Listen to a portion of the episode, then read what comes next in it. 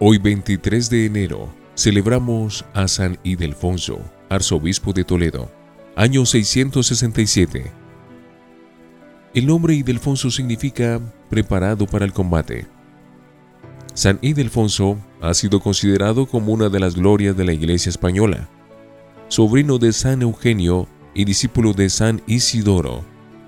Fue escogido por el pueblo para ser arzobispo de Toledo, que era en ese tiempo la capital de España. Escribió un famoso libro acerca de la virginidad de María y por su gran devoción a la Madre de Dios fue llamado el capellán de la Virgen. Se cuenta que Nuestra Señora se le apareció para felicitarlo y darle las gracias por haber hablado tan fervorosamente acerca de ella, y que le regaló un ornamento de celebrar la Santa Misa.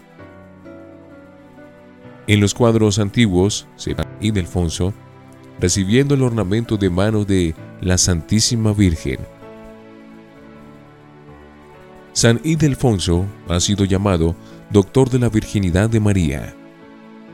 Si tú haces algo por la Virgen María, la Virgen María hará mucho por ti.